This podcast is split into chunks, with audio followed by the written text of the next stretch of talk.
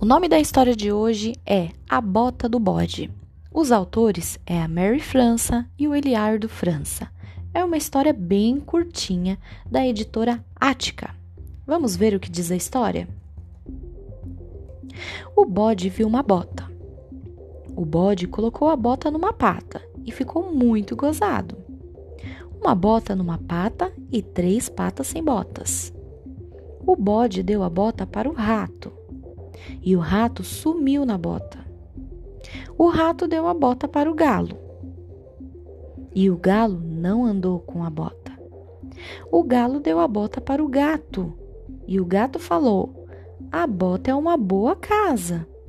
Uma casa? falou o galo. Sim. Então veio a gata e falou: Uma casa para os nossos filhotes. Que maravilha! É assim que finaliza a história. O objetivo de trazer essa história é para vocês poderem refletir. Então pensem bem. O bode achou a bota, depois passou a bota para outro animal e essa bota foi passando de um para o outro, de um para o outro.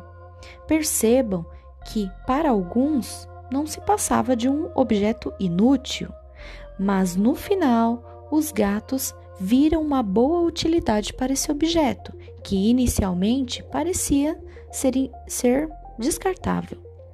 É com esse objetivo que eu venho trazer essa, essa história para vocês, para que a gente possa pensar que às vezes certos objetos, certas ações podem ser boas para você e para os outros não. Então, nem todo mundo, como nós já, já estamos conversando há muito tempo, nem todo mundo é igual nem todo mundo pensa da mesma maneira. Então, às vezes, o que é legal para você pode não ser legal para o outro. Às vezes, o que é útil para você pode não ser útil para o outro. Então, o nosso objetivo aqui é respeitar. E se formos ajudar o meio ambiente, estivermos com o pensamento de ajudar o meio ambiente, por exemplo, nós podemos encontrar através da criatividade uma utilidade para diversas coisas que outras pessoas julgam não ser mais necessário ou que julgam ser lixo, por exemplo. Então é isso. Pensem bem, algumas atitudes, algumas ações das pessoas ou até alguns objetos, eles podem ser úteis para alguns e não ser para os outros. O nosso objetivo aqui é respeitar a opinião de cada um, ok? Então é isso. Um grande beijo e até a próxima história.